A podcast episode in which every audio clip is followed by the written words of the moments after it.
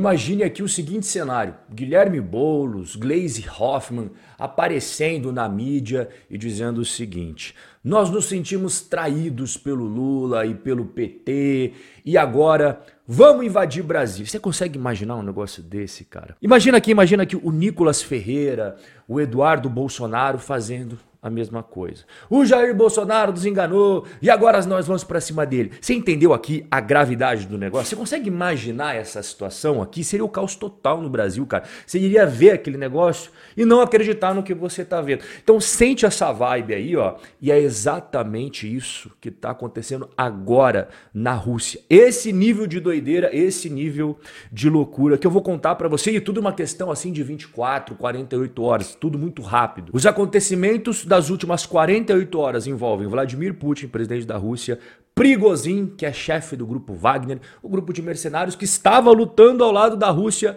na treta lá com a Ucrânia, e o Shoigu, o ministro da defesa russa. Mas os dois personagens principais não tem como deixar de ser o Prigozhin e o Vladimir Putin. Vladimir Putin todo mundo sabe quem é. Agora, quem é o Prigozhin? Ele é de São Petersburgo, a cidade natal do Putin. Sua primeira condenação criminal foi em 1979, com apenas 18 anos já estava sendo condenado por roubo. Dois anos depois, mais uma condenação, só que agora foi pesado. 13 anos de prisão, mais uma vez por roubo e também por furto. Desses 13 anos, ele cumpriu 9 atrás das grades. Quando ele saiu, ele resolveu montar uma rede de barraquinhas de cachorro-quente em São Petersburgo. E ele se deu bem nos negócios. Não sabemos ao certo quais foram as táticas utilizadas, mas fato é, é que ele se deu bem. Em poucos anos, ao longo da década de 90, que teve a queda da União Soviética, mudança total no modo em que os russos viviam, ele aproveitou toda essa bagunça aí para começar a abrir restaurantes caros pela cidade. E um desses restaurantes abriu as portas para ele ter networking com gente muito poderosa da Rússia. O New Island era um barco que navegava pelo rio Neva, que é um rio que fica em São Petersburgo. E sabe quem que gostava bastante desse restaurante? Aí um cara chamado Vladimir Putin. Caiu nos gostos das graças do Putin tanto esse restaurante que ele chegou a fazer, inclusive, o aniversário dele de 2003 dentro desse restaurante aí do Prigozhin. E quando ele trazia outros líderes das nações aí de outros países para trocar uma ideia com ele e comer, onde é que você acha que eles iam? Aí. Eu consegui algumas imagens desse restaurante tão amado aí pelo Vladimir Putin. É esse que você tá. Realmente, a gente tem que admitir que a vista, a imagem que você tem ali pelas janelas é maravilhosa. Se a comida é boa, eu não sei. Agora, o que eu posso garantir para você é que o Prigozhin caiu nas graças do Putin e ele acabou fechando, algum tempo depois, um contrato estatal para fornecer comida ao Kremlin. Inclusive foi por esse motivo que ele ganhou o apelido de chefe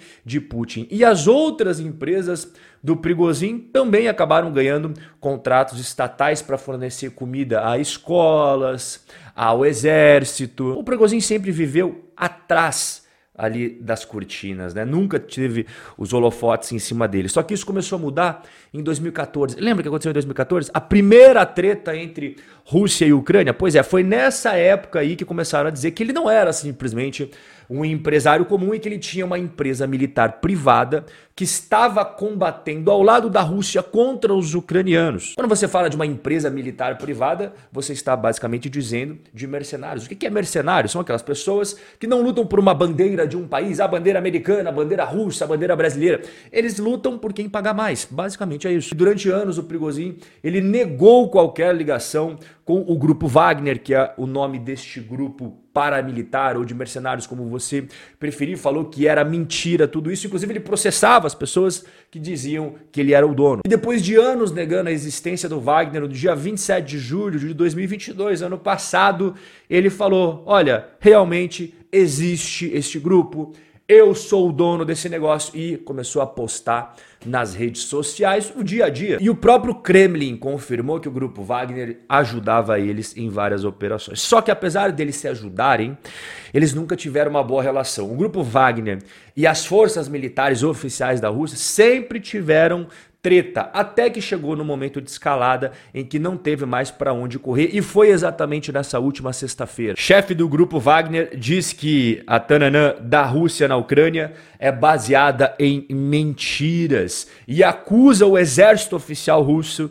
de ataque traiçoeiro. Realmente ele jogou tudo no ventilador. Não houve nada fora do comum acontecendo em 24 de fevereiro. Não sei se você se recorda, 24 de fevereiro foi quando a Rússia invadiu a Ucrânia, no ano passado. A gente fez live até em tempo real falando todas as repercussões sobre isso. O Ministério da Defesa está tentando enganar a sociedade e o presidente Putin. E nos contaram uma história sobre como houve uma agressão louca da Ucrânia, que eles estavam planejando nos atacar com toda a OTAN e prosseguiu dizendo: a Tananã também foi necessária para enriquecer a elite dominante, que não estava satisfeita com o potencial comercial da região de Donbass, que foi assumida lá em 2014. Inclusive, ele ajudou a participar desse negócio aí.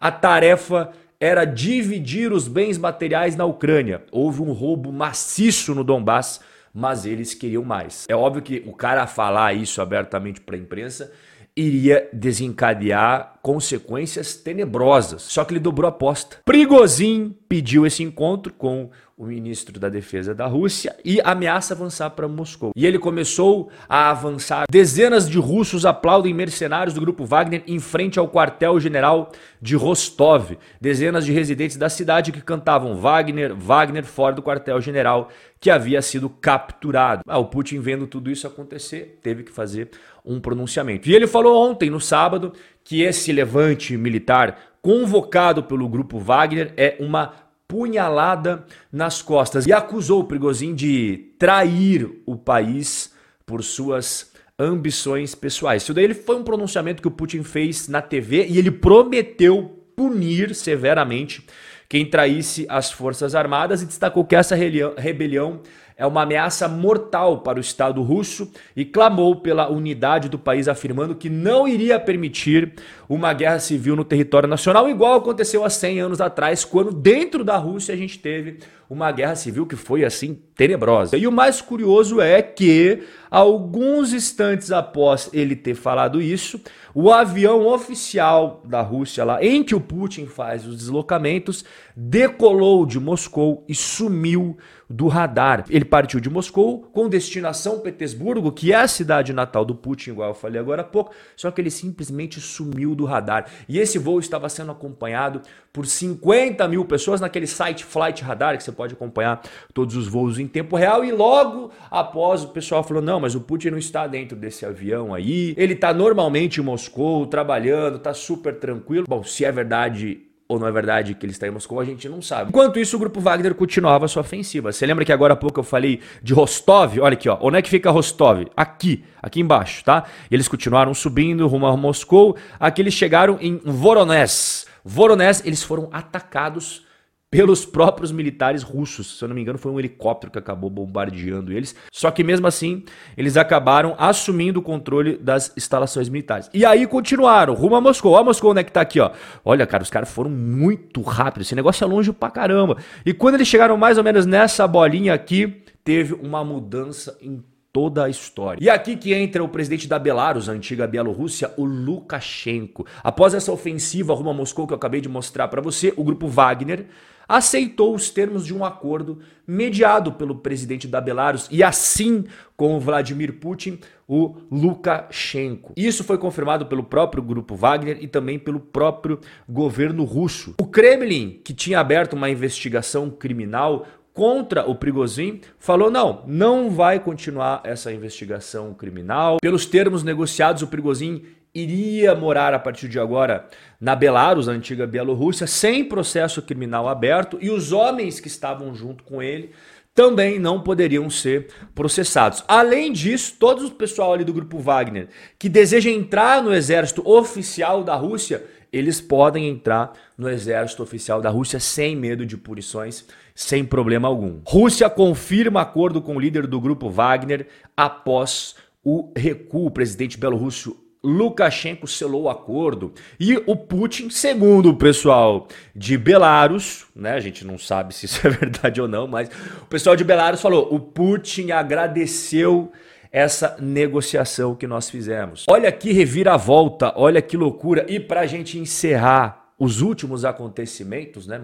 48 horas malucas aí dentro da Rússia, a Rússia encontrou uma van com caixas de dinheiro de Prigozhin, que é o líder do grupo Wagner. A quantia em dinheiro descoberta em uma aparente busca pelas autoridades russas totalizou 4 bilhões de rublos, o que dá 230 milhões de reais. Você já imaginou encontrar uma van com 230 milha, velho? Bom, fato é que as coisas dentro da Rússia estão realmente, ó, pressão lá nas alturas. Eu fico imaginando que o pessoal da Ucrânia e os aliados da Ucrânia, olhando tudo isso, falando, cara, agora é a hora. Porque os caras internamente estão tendo problema. Imagina só, né, enfrentar os problemas dentro de casa e também ter que combater com outros caras fora de casa. Olha, a situação não é nem um pouco fácil aí para o Putin e para os seus aliados. Forte abraço e a gente vai se ver no nosso próximo encontro.